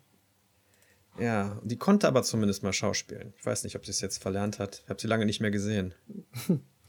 ja, äh, also wie gesagt, deswegen, äh, The Last of Us macht das schon als Serie richtig, richtig gut. Und das ist echt meckern auf ganz, ganz, ganz hohem Niveau. Ja. Äh, weil, die, weil das Spiel einfach so Weltklasse gut ist, dass man sich einfach in der Serie ein bisschen mehr Erläuterung, ein bisschen mehr ähm, das Gefühl, was du beim Spiel hast, umgesetzt gesehen hättest. Aber The Last of Us, wie es aussieht, die Serie und wie sie sich anfühlt, ähm, das ist schon, es ist schon wirklich die beste Videospielumsetzung aller Zeiten. Das muss man einfach mal so sagen. Ja, ja, sehe ich auch so. Ne, und ich bin guter Dinge, was dann noch kommt. Und ich kann mir nicht vorstellen, wie, wie die den zweiten Teil halt ver verfilmen oder in Serie bringen wollen, weil der zweite Teil von dem Spiel, der, der ist ja so skurril und die sind an so vielen Orten, es passiert so viel, es hört nie auf, dann passiert noch was. Davon wird einfach die Hälfte nicht stattfinden in der Serie. So Wahrscheinlich, weißt du, da kommt so eine Folge oder zwei Folgen, die sich dann einfach so äh, von dieser Abby-Fraktion um irgendwelche Nebencharaktere, wie die sich da kennengelernt haben und lieben gelernt haben und dann stirbt ihr Hund und keine Ahnung was und dann geht's einfach weiter so und dann, dann hast du so äh, zehn Spielstunden übersprungen. Ja. Ja, aber so an sich, wie gesagt, ähm, hat das die Serie richtig gut gemacht. Ich habe auch keine Lust mehr zu warten. Ich will einfach jetzt weiter gucken. Ich will wissen, wie es weitergeht. Kann auch eine Weile dauern. Ja, die ist aber Ja. schon komplett abgedreht. Kann das sein oder war das eine andere Serie? Irgendwas hast du mal erwähnt. Nee, nee, Dann war das. die ist noch nicht Das war abgedreht. Avatar 3. Ah. Avatar 3 ist schon, die haben 2 und 3 zusammengedreht. Stimmt. ist ja Ist, ist fast, so, ähnlich. Ist- fast genauso. Kann man mal verwechseln, ja. Ja, ich, ähm, äh, Kevin, an dich mal eine Frage. The Last of Us 3, braucht das jemand? Das Spiel oder was? Ja, das Spiel. Ich verstehe die Frage nicht. Ich verstehe die Hallo? Frage nicht. Ja, weil es soll, es hieß ja, oder es heißt ja öfter mal The Last of Us 3, aber braucht man das oder? Also, keine Ahnung, ich liebe dieses Setting so unglaublich. Mir ist es scheißegal, was da passiert oder so. Hauptsache, ich bewege mich in diesem Setting. Meinetwegen können die auch komplett neue Charaktere einführen. Wäre mir auch egal, Hauptsache, ich kann mich in dem Setting bewegen. Aber so ganz objektiv betrachtet, ist eine schwierige Frage, habe ich noch nie drüber nachgedacht. Aber was kommt, das habe ich dir ja letztens geschickt, das könnte auch für den Olsen interessant sein, weil ich weiß, der Olsen hat sich ein bisschen aufgeregt, dass ähm, er Hogwarts Legacy nicht spielen kann. Ne? Und Ho Was du mir wieder unterstellst hier. Also ist tatsächlich was, was ich ganz schön finde und auch spielen würde. Aber mein Leben ist jetzt nicht ärmer deswegen. ja, wie denn auch? Du bist schon ganz unten. Ja, aber geht nicht. Guck mal, guck mal, wer dein Podcast-Partner ist. Also, Du bist so ein Stangenlutscher. Ey. ja, deine. St ne, ach, was hätte ich denn jetzt schon wieder fast gesagt? ähm, also, es soll von The Last of Us in diesem Setting oder auch von, natürlich auch mit den Charakteren ein, ein RPG geben, also ein, ein Rollenspiel. Und das finde ich verdammt interessant. Das könnte ich mir richtig gut vorstellen, weil dann kannst du einfach noch ein bisschen intensiver eintauchen, ohne ähm, dieses ich spiele einen Film, weil klar, wie, Kevin schon gesagt hat, The Last of Us ist kein Open-World-Spiel oder Strategiespiel, wo du viel Einfluss nehmen kannst, sondern du bewegst dich schon sehr großzügig, aber durch eine lineare Handlung. Anders als bei Call of Duty, wo du im Endeffekt nur ähm, dich durch Michael Bay-Gewichse spielst, indem du verschiedene Tasten drückst, aber gar nichts selber machen kannst oder entscheiden kannst, ähm, ist The Last of Us da sehr großzügig. Aber wenn das Ganze noch als, als Rollenspiel kommt, dann wird das ja natürlich noch großzügiger und das nimmt dich dann noch mehr mit in diese Welt hinein. Das könnte dann für dich, Kevin, besonders gut werden. Ja, ich kann mir aber gar nicht vorstellen, dass das so ein umfangreiches Rollenspiel wie, keine Ahnung, Kingdom Come Deliverance oder Skyrim oder ähnliches wird. Sondern, ich weiß nicht, vielleicht sind es größere Areale und es hat irgendwelche Aspekte, die ein Rollenspiel auch hat, aber dass das so ein wirkliches Open World mit freien Entscheidungen wird, bezweifle ich tatsächlich, weil ich, das klingt erstens zu schön, um wahr zu sein und es ist so ein Umbruch von den Gewohnheiten, was dieses Spiel normalerweise repräsentiert. Von daher denke ich, ich erwarte eigentlich was anderes, aber wir werden sehen. Doch, das wird eine Mischung aus, aus Sims und, ähm, und SimCity und so. Und du musst dann quasi die, dieses Dorf von Bill und Frank aufbauen und auch die Innendekoration aussuchen und sowas. Wäre ganz nett, tatsächlich. Und den Ähm, Strick. Naughty Dog. Da kommt doch sicherlich demnächst auch noch ein Spin-off bei HBO, irgendwie The Young Joel Chronicles oder so. Bitte das fände nicht. ich auch. Nein, das nein, nein, nein, nein, nein, nein, nein, bitte so nicht. Spiel ja dann noch nicht in der Pandemie. Nein, überhaupt bitte nicht. Und da ist Olsen, glaube ich, auch voll meiner Meinung, bitte nicht. Warum? Alles, was, was ich, ich entmystifiziert bin ist, überhaupt scheiße. gegen Spin-offs. Ich Ja. finde Spin-offs Quatsch. Alles, ich was- verstehe, warum man das finanziell macht, aber künstlerisch gesehen ist das immer totaler Bankrott. Es soll ein gewisses Mysterium bleiben. Alles, was alles entmystifiziert, im Sinne von, mein Name ist Han und ich bin alleine hier. Ich heiße Han Solo. Da, da, Das ist bei Star Wars wirklich sehr schlimm, Ja. dass man jetzt wirklich jede kleine Leerstelle mit irgendeiner Serie zuballert oder noch einem Prequel-Film oder so einem Zwischenfilm. Was ist. Naja, die Fans mögen es. Habt ihr Sons of Anarchy gesehen? Äh, ich habe die erste Staffel fast komplett gesehen und dann noch den Schluss. Also nicht wirklich. ich hab's nicht geguckt. Ich bin lieber Motorradfahren gegangen. Okay. Willst du Jedenfalls- über Mayans MC reden? Genau, ist ja auch eine Spin-off-Serie, die fand ich auch fand ich einfach nur, wie soll ich sagen, keine Ahnung, es war eine echt coole Ergänzung. Also es war nicht, dass das Kommt jetzt noch eine, meine ich. Noch irgendeine Spin-off-Serie von Sons. Okay, habe ich noch nichts von gelesen. Oder war es ein Spin-off von Mayans? Kann auch sein. ist da wahrscheinlich zu viel des Guten. Siehst du, ich dachte, da geht's um, um Rapper und den, den Rapper Mayans MC. Genau, richtig. Okay. Du hast, du hast es erfasst. Was ist denn eure Meinung, um noch mal kurz zu der Serie zurückzukommen, zu dieser DLC-Folge? Ich finde die sehr gut getroffen, sehr gut umgesetzt. Also, die hat meine Erwartungen erfüllt und meine Erwartungen waren hoch. Ja. Die wird wichtig sein für die weiteren Staffeln in Bezug, also die war schon wichtig in Bezug auf ähm, wie soll ich sagen, warum Ellie immun ist, haben sie in der letzten Folge gezeigt. Das wusstest du im Spiel gar nicht. Du weißt im Spiel, im kompletten Spiel nicht, warum Ellie überhaupt immun ist. In der letzten Folge wird das ein bisschen, also wird das halt gezeigt, so grob erklärt. Ähm, deswegen, ich denke mal, diese DLC-Folge, die erklärt dir ja schon, dass die am Schluss halt ausharren wollten und es einfach über sich ergehen lassen wollten. Das hat bei Ellie dann natürlich nicht geklappt, weil sie halt entsprechend sich nicht verwandelt hat. Aber diese Folge wird hoffentlich aufbauend und erklärend sein für die weitere, auch sexuelle Gesinnung von Ellie. Ja, okay. Ja, allein das, es ergänzt doch die, die Figur von Ellie unglaublich. Und beleuchtet vielleicht ein bisschen, warum sie so ist, wie sie ist, mit dieser harten Schale und so. Also ich finde, es ist extrem wichtig. Einfach, um die Figur halt noch ein bisschen auszubauen. Ich denke auch. Also die war ja sehr, auch aufgrund des Settings, wie soll ich das sagen, die hat sich schon sehr Stranger Thingig angefühlt, die Folge.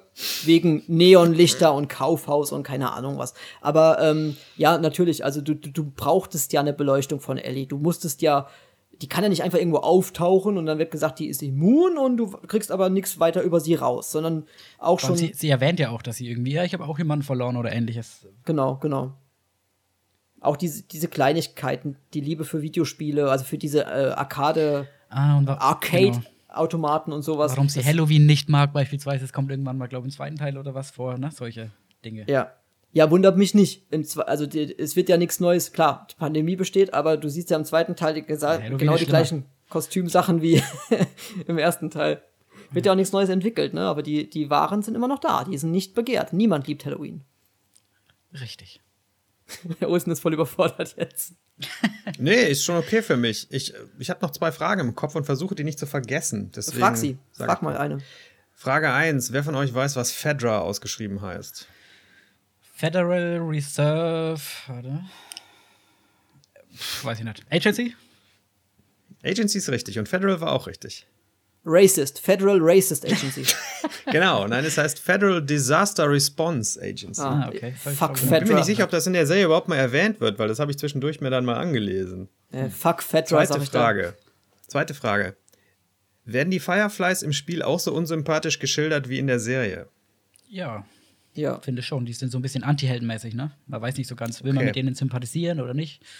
Also ich finde ja. Aber ich finde es auch. Das ist so ein Lieblingsthema von mir, dass in amerikanischen Filmen und Serien so Widerstandsbewegungen, egal, in, egal was du dir anguckst, sind immer Arschlöcher. Immer. Das klingt eigentlich eher nach China, aber. Ah, okay. Als, hätten die, als hätten diese amerikanischen Drehbuchautoren und Autorinnen ein Problem damit, dass irgendjemand die bestehende Ordnung umkehren möchte. Ja, das ist ganz unwahrscheinlich heutzutage. Aber. Ja, weiß nicht. Ja, ja, diese Marlene zum Beispiel, da dachte ich schon wieder, mein Gott, nervt die. Ist übrigens dieselbe wie im Spiel, habe ich gelesen, dieselbe Schauspielerin. Ja, da gibt's, da gibt's einige sehr lustige, wie soll ich sagen, Easter Eggs. Also, ähm, wenn du dich dran erinnerst, äh, Olsen, der. Ich erinnere mich an nix an der, der David, das ist dieser Kannibalen-Anführer. Ja. Der hat doch diesen Kumpel gehabt, der ähm, auch bei dem Hirsch mit dabei ist, als, als die Ellie auf Was definiert denn einen Frumpel? Kumpel, habe ich gesagt. Ach, Kumpel, ja. ich habe Nein, Frumpel verstanden. Kumpel, der, Kumpel habe ich schon mal gehört. Der auch ja, dabei okay. ist, als, ähm, als die auf, der andere Dude als die auf halt. Ellie treffen und als Ellie ja. auf, dieser, auf dieser Liege liegt ähm, und sagt, nein, hier, ich, ich bin infiziert, ihr könnt mich nicht essen, dann, dann, ähm, dann tötet sie ja den einen von den beiden. Der ist James. James. Und der, James der ist der Typ, der Joel in den Spielen gespielt hat. Ach, das ist ja cool. Ja, also sowohl seine Stimme like. als auch ähm, okay. der, der Method Actor dafür quasi. Ähm, und die, die Mutter von Ellie, du siehst ja am Anfang, also in der letzten Folge, wie Ellie auf die Welt kommt. Mhm. Die ja. Mutter ist die Schauspielerin, die Ellie gespielt und gesprochen hat in den Spielen. Was heißt denn gespielt in einem Computerspiel, frage ich mich Du grade. bekommst Machen die mehr als Motion Capturing. Du bekommst Motion quasi, Capturing, ja. ja. also du bekommst äh, diese, diese okay. Dots ange und, und bewegst. Ja, ich weiß, was das ist. Ja. Und ah, vielleicht fürs Publikum ist. Erklär das den Leuten genau. da draußen mal. Ähm, also äh, Motion Capturing ist du ähm, du bekommst quasi verschiedene Dots, also so, so ähm, Sensoren oder so. Sensoren, ne? Rezeptoren, wie auch immer. Ähm, wie beim Kardiologen. Das hat man, das, genau, das hat man äh, eigentlich fast jeder schon mal gesehen, äh, zum Beispiel bei Making-ofs von Herr der Ringe oder Planet der Affen. Das ist das, was mhm. Andy Serkis so berühmt Gollum, gemacht ja. hat. Gollum, ja. Ähm, weil er hat das auf eine ganz neue Ebene gebracht. Er hat quasi auch diese, diese Sensoren angesetzt bekommen, die auch dann im Gesicht angesetzt wurden, um die Mimik einzufangen. Und er hat dann die Rolle zum Beispiel von Gollum oder von Caesar aus Planet der Affen ähm, auch vor der Kamera gespielt Und diese Bewegungen, die er gemacht hat, weil an, an allen signifikanten Körperstellen wurden diese Sensoren angebracht, dass du quasi die Bewegungen, die du als Schauspieler ausführst, die werden dann im Computer umgerechnet und dann kannst du dem Ganzen halt eine Hülle drauf rendern. Also du hast dann so ein, so ein Skelett quasi, das sich bewegt und da kannst du dann äh, per Computer einen Mensch draufsetzen oder ein Tier oder irgendein Fantasy-Wesen. Und ähm, die, die, je realistischer diese Technik oder wie, je besser diese Technik ist, desto realistischer wirkt das Ganze nachher dann auch im Film. Bei Andy Serkis sieht man es halt sehr gut, weil er auch seine Mimik in Gollum übertragen hat und auch in Caesar. Und ähm, bei Computerspielen ist das halt auch, das wird sogar bei FIFA gemacht, also bei dem Fußballspiel. Die haben dann Profifußballer vor Ort, die diese Sensoren angeheftet bekommen und die spielen dann gegeneinander oder machen verschiedene Situationen, die beim Fußballspiel vorkommen. Ähm, die, die spielen es dann wirklich vor und das können dann die Entwickler nachher ähm, auf die Fußballmannschaft im Spiel umsetzen, dass die Bewegungen realistisch aussehen. Und so werden eben auch äh, Spiele Darsteller, Spiele, Charaktere, ähm, wenn das ein, ein hochwertiges Spiel ist, dass ich das auch leisten kann, werden die quasi vorher mit Motion Capturing abgefilmt in den verschiedenen Szenen und Bewegungen und Spielabläufen und das Ganze wird dann sehr realistisch umgesetzt in, in die Spielhandlung. Und das ist dann meistens so, dass die Schauspieler eben sowohl die Bewegungen als auch die Stimme und als auch den kompletten Dialog ähm, übernehmen. Und die, diese Schauspieler und Darsteller, die das Ganze bei The Last of Us gemacht haben, die wurden größtenteils auch in der Serie irgendwo cameo-mäßig wieder eingesetzt. Punkt. Ja, vielen Dank für diesen informativen Vortrag, Dr. Fuchs. Wir haben im Forum ein kleines Buffet aufgebaut, wenn Sie sich da bedienen wollen. Umsonst natürlich. Ja, ähm, also das fand ich ganz schön. Ich möchte mal noch ganz kurz die, die größte Fehlbesetzung für mich ähm, anbringen, die es im Spiel auch gar nicht gab. aber ich raten darf. ja, wobei ich jetzt mal nur sagen will, es gab wohl doch Stalker. Zumindest äh, oh, der Otto Normalverbraucher wird irgendwann in seinem Leben schon mal Two and a Half Man gesehen haben. Und da dürfte auch dir was aufgefallen sein, Olsen. Ich habe Two and a Half Man nie gesehen. Oh, Dein okay. Glück. Dann warst du nicht. ja, so, so halb, als ich im Krankenhaus lag und der Debile neben mir die ganze Zeit Pro 7, äh, der, den Abspielsender davon Pro 7 gucken wollte, weil das hat Kabel 1 plus, was weiß ich. Egal. So im Halbschlaf. Dann bist du nicht negativ behaftet mit dieser Besetzung. Ich kann dir leider nicht die Schauspielerin nennen, aber äh, ich kann dir auch nicht mal mehr. Wie hieß sie bei Two and a Half Men? Rose. Rose. Rose, Rose ja. Ähm, es geht ja bei Two and a Half Men um diesen Charlie Harper, also Charlie Sheen. Und er, seine Nachbarin ist seine Stalkerin. Die klettert immer über den Balkon in sein Haus rein und sie ist halt total, ähm, sie vergöttert ihn total. Die ist total besessen von ihm. Das, das kommt auch Mel nachher bei, genau. Mel das, Melanie Linsky, ganz kurz. So heißt ah, sie. Das kommt, die kenne ich aus vielen Filmen. Ach Quatsch. Dann weiß Ehrlich? Ich. Ja. Die spielt ja diese Anführerin von dieser einen äh, die haben ja, die haben ja, glaube ich, keinen Namen, ne? Das ist einfach Gibt so eine einen tollen Film mit ihr, der heißt I Don't Feel at Home in This World Anymore. Den kann ich sehr empfehlen. Ich weiß gerade nicht, wie der deutsche Verleihtitel ist. Fremd in der Welt oder so. Von Netflix. Ziemlich gut. Okay. Fremd in der Welt, ja, richtig. Also sie jedenfalls, ähm, sie spielt ja diese, diese Anführerin, die eben auf der Jagd mhm. nach Henry und nach Henry ist, besser gesagt. Weil Henry ja ihren ja. Bruder verpfiffen hat. Ich glaube, es war der Bruder, ja. ja der vorher der Anführer ich war. Noch gelesen. Ähm, und das Problem ist, natürlich auch, wenn du es im O-Ton guckst, aber auch in der deutschen Synchro, dass sie auch einfach die Stimme von Rose hat. Und wenn du Rose kennst ja. aus Two and a Half Men, dann kannst du diese Person nicht voll ernst nehmen. Bei ja, absolut nicht in, okay. in einer Autoritätsrolle oder so, ne? Ja. Absolut nicht. Was, ja. Das hat das hat's mir echt ein bisschen schwer gemacht, wenn sie dann so spricht, wie sie sonst immer sagt, Charlie und dann so, wir müssen Henry töten. Ne, also das hat das hat für mich null funktioniert leider. Ja, ja, ja. Aber gut, ansonsten habe ich an der Besetzung echt.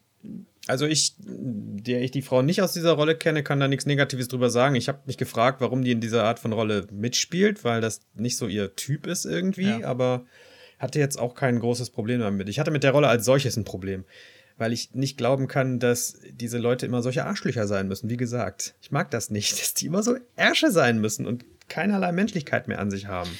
Ah, ich will jetzt gar nicht vorgreifen. Aber tatsächlich, ich finde, genau dieses Thema kann man auch ganz gut auf Joel projizieren. Er ist genauso ein Wichser und Arschloch, kann es sein, und eiskalter Motherfucker. Nur ist man halt auf seiner Seite, ne, weil er der Protagonist ist. Aber es gibt tatsächlich Aspekte im Spiel und auch im zweiten Teil, die das vielleicht ein bisschen oder diese Partei ein bisschen anders beleuchtet und so und einen zum Nachdenken anregt. Das wollte ich nochmal kurz erwähnen. Das, das wird unfassbar spannend. Also das, mhm. ja, ja, ja. Es passieren im zweiten Teil vom Spiel auf jeden Fall Dinge, ähm, die du dir so jetzt gar nicht vorstellen kannst und wo du wirklich Sympathien und auch Verständnis für eine ganz andere Partei dann entwickelst, was du dir vorher nie vorstellen konntest. Das wird, ich hoffe, die kriegen das in der Serie gebacken, das so umzusetzen. Ja, ja, denk schon. Ne, da ich habe ja nach dem Schluss der ersten Staffel gedacht, ich hätte das als Schluss perfekt gefunden. Das müsste für mich gar nicht mehr fortgesetzt werden. Das war ja auch im ersten Spiel, das war ja, ich weiß ja nicht, ob die schon von Anfang an geplant haben, einen zweiten Teil zu machen. Ich, ich glaube eigentlich nicht, ja, weil ich nee. glaube nicht, nee. Na, ich meine, das äh, hört eigentlich genauso offen auf wie die Serie jetzt, im Sinne von, wir alle wissen, Joel hat gelogen. Mhm. Aber ähm, das kannst du weiter erzählen, musst du aber nicht. Ne? Und ja. Ich muss es jetzt loswerden. Ich habe die letzte Folge bis heute nicht gesehen. Was? Ja. Mein, Ab ja, mein, mein Abo. Mit was für Leuten wir hier wieder reden, Dennis? mein Abo ist einen Tag vorher ausgelaufen und ich habe nicht eingesehen, für diese eine Folge mir noch einen Monat Abo zu kaufen. Ähm, ja, verständlich. Ja, ich, ich, Wenn du es eh schon kennst, weil du ja. schon 20 Mal gespielt hast, was soll's? Also. Ja, tatsächlich habe ich aber echt einige Fragen, was da passiert, aber ja. Passend zum Abo und zu der Reaktion, die mir gerade entfällt, sage ich, wow. ja, so ist das. Ah, das ist ja ein Ding. Mhm. Das ist ja ein Ding. Also, Spoiler, Joel holt Ellie aus dem Krankenhaus raus oh und lügt sie an und, und, und sagt, die haben festgestellt, es gab noch mehrere wie dich, also bist du gar nichts Besonderes. So, sorry, dass ich dir das jetzt verraten habe. Und zwar fahren sie da in einem Auto, was plötzlich so aufgetan wurde zwischendurch. Ja. Och, ein Auto fährt, gut, fahren wir. Ich bin völlig erschüttert. Also es, es passiert genau das gleiche wie im Spiel, nur schneller. Man sieht auch bestimmt schon einen gewissen Charakter, sag ich mal, oder? Der auch eine tragende Rolle dann im zweiten Teil spielt. Nein. Äh, ja, äh, ja. Nein, ja, aber ja, ja, ja immer ja, gern genommen. In, in, in, Rückblenden meinst du? Siehst du, äh, spielt er eine tragende Rolle. Ja, ja. Um die Verbindung aufzubauen. Ja, ja. Ja, okay. Ähm, ja, den siehst du schon. Und genau wie es im Spiel war. Oder sie? Du nimmst ihn gar. Na, ihn. Ich weiß nicht. Oh. ich wollte doch nur ein bisschen. Ja, ja, äh, ihn oder sie. halten. Ihn, ihn oder, sie. Richtig. Also ist diese Person, sie die Person. ähm, aber du nimmst sie wie im ersten Teil vom Spiel nur per, du nimmst die gar nicht wahr, weil sie ist einfach ja, nur ein Statist, okay, der da, ne, weißt schon. Ja, das habe ich aber, gehofft, dass das auch so rüberkommt. Aber da, ähm, das oder äh, weshalb der zweite Teil, weshalb da diese Situation entsteht, in der Joel stirbt, was die Intention dafür war und das Motiv. Die Person, die Joel umbringt, hat ja ein Motiv dahinter. Und die ja. Person, die diese Person gespielt hat als Charakter, ja, ja, ja, die nicht. Die spielt auch schon in der, im Ende der ersten Staffel mit. Oha, okay. Und zwar ist, ist die Schauspielerin einfach, das ist jetzt kein Spoiler, diese Schauspielerin, die diese Person im zweiten Teil verkörpert hat, die spielt eine der Krankenschwestern im OP-Saal. Einfach nur als Statistenrolle. Aber so als Easter Egg dann. Nur als Easter Egg, das weißt du nur, wenn du es gesagt bekommst. Okay, cool. Das ist ja, ja nett. Muss ich gleich ja. mal googeln, wer das auch ist. Finde ich auch äh, toll, solche Sachen. Aber gut, wir wollen ja über den zweiten Teil jetzt gar nicht groß reden, einfach nur aus dem Grund, dass Olsen da die Story nicht kennt. Ich will ihm da wirklich nichts versauen. Und guck dir bitte auch keine Playthroughs oder sowas an. Ja, also so unglaublich. Oder spiel, spiel einfach gleich. es gibt halt Serien, wo ich es ganz schlimm finde, gespoilert zu werden, aber The Last of Us gehört nicht dazu. Weil so wahnsinnig umfangreich intellektuell ist die Handlung ja jetzt auch wieder nicht. Ja, wir könnten dir jetzt erzählen, was passiert. Nee, lasst mal, schon okay so. Also folgendes. Vor allem, egal, wenn ihr es jetzt erzählt, habe ich sowieso in anderthalb Jahren vergessen. Nein, lass mal. Auch für die, für das, für die ZuhörerInnen. Ja. Ich, muss halt, ich muss halt auch sagen, ich glaube halt einfach dadurch, dass man dieses Spiel spielt und halt mindestens 20 Stunden damit verbringt, baut man eine ganz andere Beziehung, eine viel tiefere Beziehung zu diesen Charakteren auf. Dementsprechend ist es auch viel dramatischer, wenn dann irgendwas passiert oder sowas. Ne? Ich meine, jetzt der große Spoiler, Joel mhm. stirbt. Ähm, jetzt weißt du schon sowieso. Ich denke, wenn man die Serie sieht und es passiert dann, ja.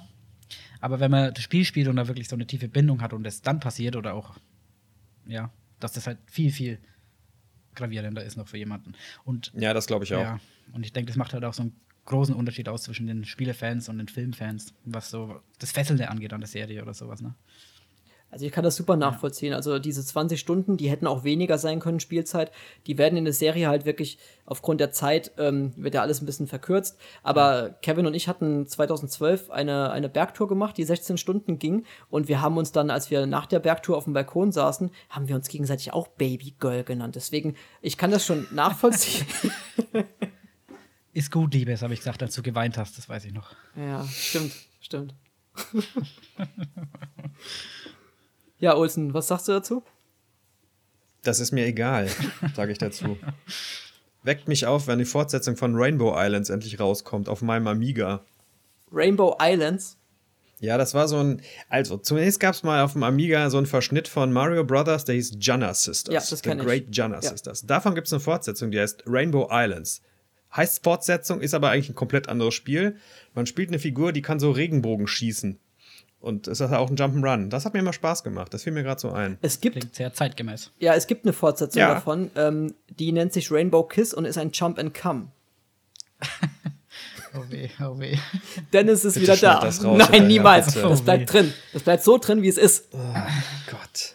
Lass uns noch kurz über die netten Nebenrollenbesetzungen bei der Serie sprechen. Das fand ich ja schon schön, dass da manche Leute nochmal eben ganz kurz so reinschauen, die ich aus irgendwelchen anderen Serien kannte und ewig nicht mehr gesehen habe. Anna Torf habe ich ja schon mal erwähnt. Nick Offermann fand ich überraschend stark. Den kenne ich eigentlich nur aus komödiantischen Sachen.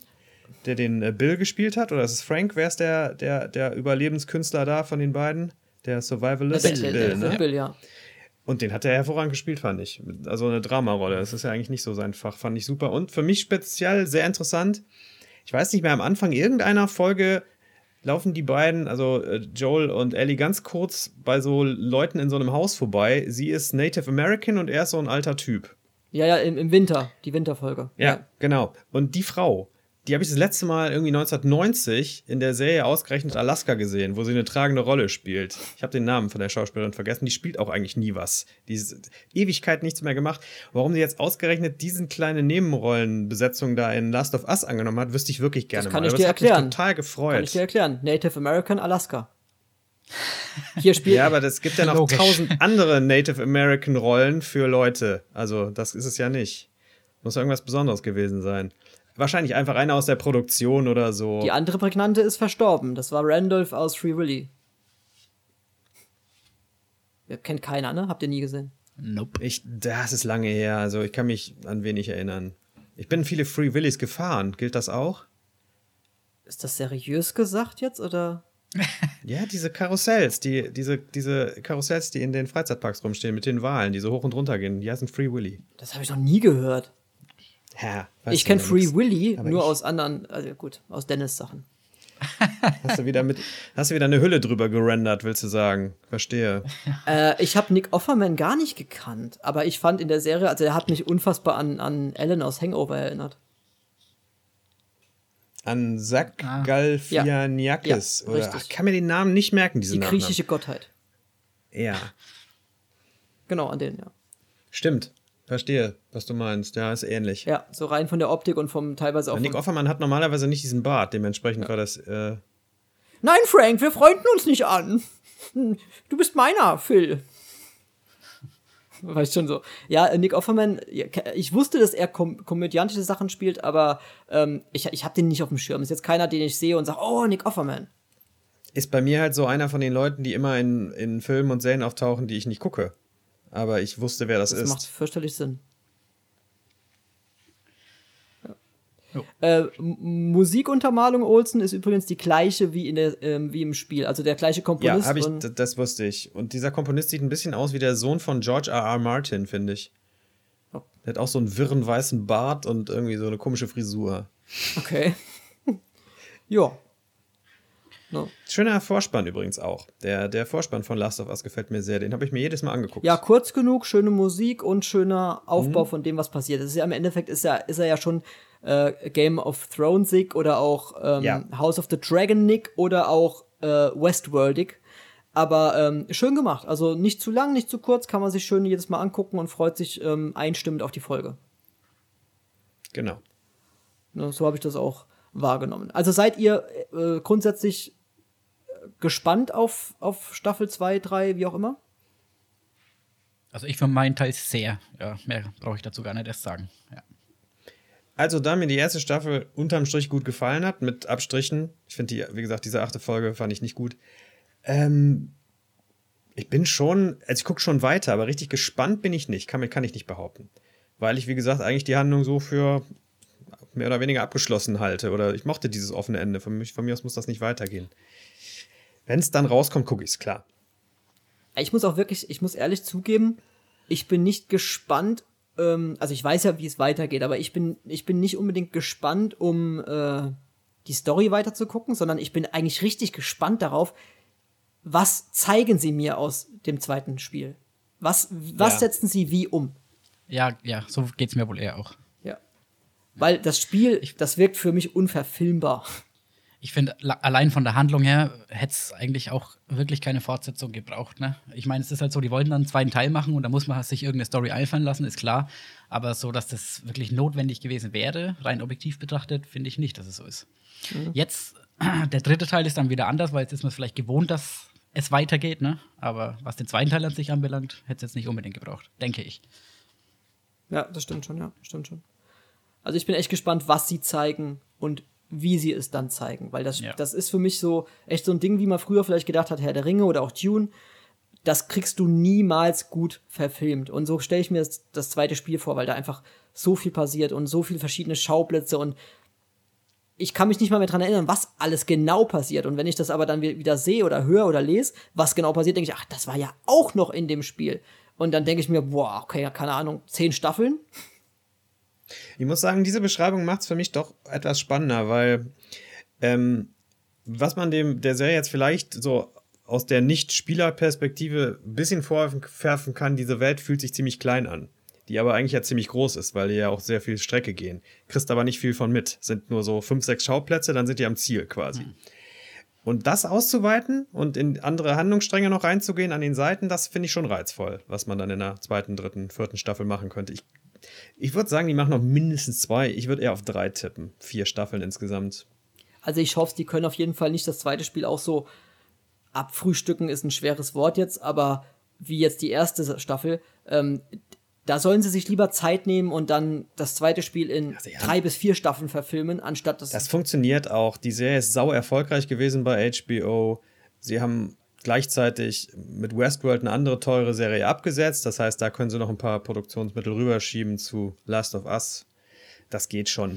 War die im Nachhinein dann auch so beliebt, die Serie, oder was? Am Anfang ein riesen Hype, das ist klar, aber so im Nachhinein? Die war von der ersten Folge an sehr erfolgreich. Durchgehend, oder was, ja? Ja, ja. Ja. Durchgehend. Okay. Die hat unfassbar hohe Bewertungen und ich glaub, so. Die, ich glaube, der Pilot war der erfolgreichste HBO-Pilot jemals. Oh, cool. Ja, Zu ja und das, das musst du mal gucken bei der, bei der ähm, bei der Storyline. Und da nennst du mal nur Band of Brothers oder äh, Game of Thrones oder ja. ähm, was die alles drin haben im Portfolio HBO. Das ist ja ne, sehr unfassbar. Ja.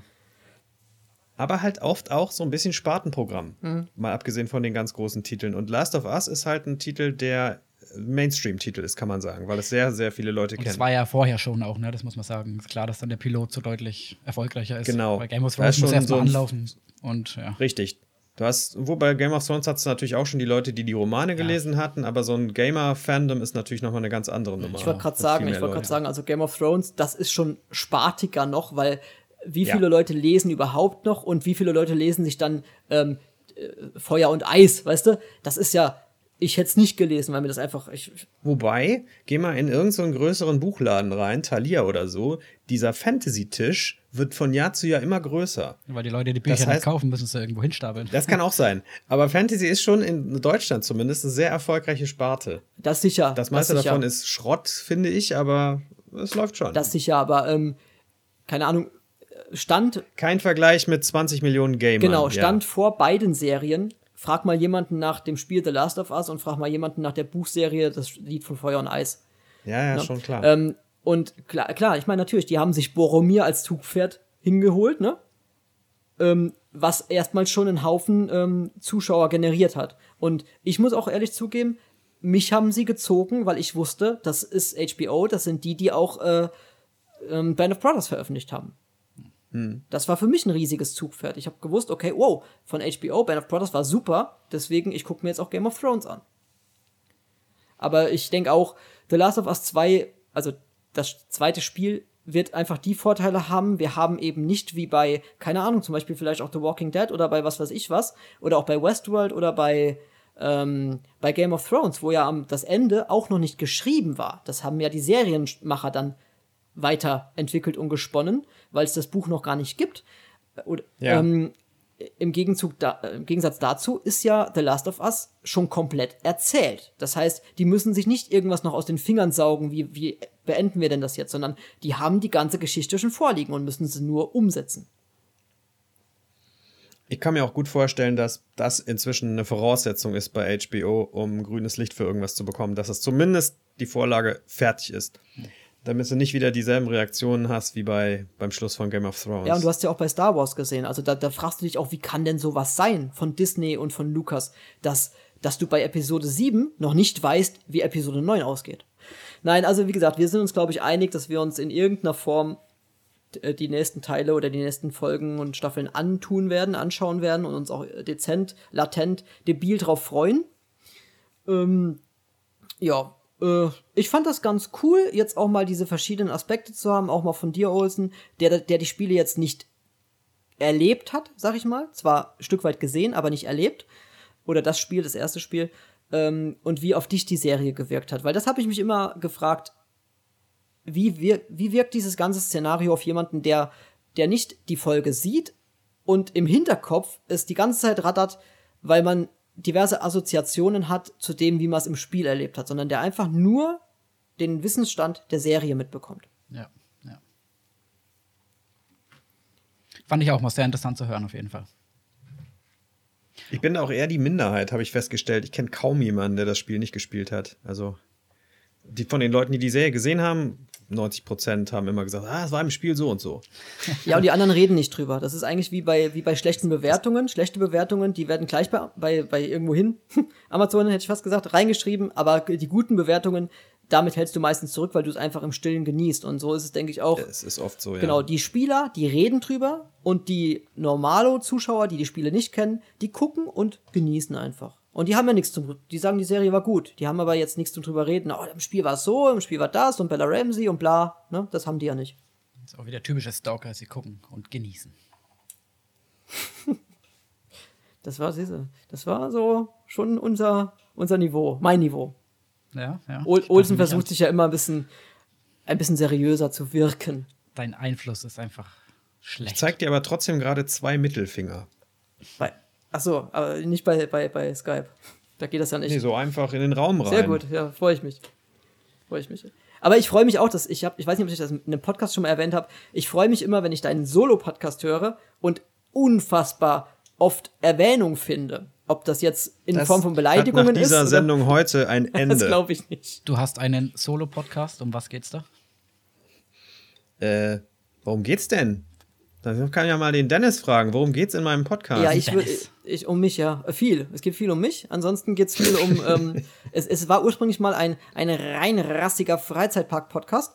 Ah, Aber wie wir alle ähm, entwickeln wir uns auch aufgrund der Gegebenheiten, die Parks so an den Tag legen, im Sinne von, wir haben keine Jahreskarten mehr, ähm, entwickelt man sich ein bisschen oder weiter, nicht weg unbedingt davon, aber ein bisschen weiter, sodass weniger Platz für die Freizeitparks ist, besonders für die, die man dann einfach schon zum 20. Mal gesehen hat. Ja. Ähm, und deswegen äh, hat Olsen jetzt so ein. Ist schon eine gewisse Langeweile, Gelangweiltheit vom genau. Thema bei meiner, meiner Seite. Olsen also. hat jetzt so ein bisschen Portfolio. Also er macht jetzt kein random Mainstream-Zeug, sondern er erzählt auch mal, wenn er zum Beispiel mal in den Tierpark geht oder in irgendeine, in irgendeine Exhibition oder ähm, im Wald spazieren geht. Aber er hat auch Gäste zum Beispiel. Ähm, grandiose Musiker, die zum Beispiel ein Orchesteralbum auf die Beine gestellt haben, aber auch ähm, sowas wie Musik oder Musikautoren, also Autoren, die ein Buch über, über Musik geschrieben haben. Oh, ne? Also okay. er hat da wirklich ein sehr breit gefächertes Portfolio und äh, bei Olsen ist die größte Stärke, das habe ich dir vorhin schon im Off erzählt, Kevin, seine Stimme. Mir ist es scheißegal, was er erzählt. Ja. Heiße Boys. Ob, genau. Ob er sowas vorliest oder das Telefonbuch vorliest oder das Alte Testament vorliest. Ich würde mir jeden. Das ist eine gute Idee. Damit könnte ich einige Ausgaben füllen. Absolut. Mit dem Alten Testament. Ja. ja. Das wird für hm, 200, 300 Ausgaben reichen. Ja, würde ich mir auch. Da würde ich mir vielleicht sogar das erste Mal die Bibel anhören oder lesen. Weil ich einfach deine Stimme sehr mag, Olsen, und das höre ich unfassbar gern, höre ich dich reden und äh, sehr erregierend finde ich es, wenn du über mich sprichst. Mein Gott. oh, Können wir das jetzt zum Ende bringen hier? Ich halte das nicht mehr aus. ja, wir kommen zum Höhepunkt. Okay.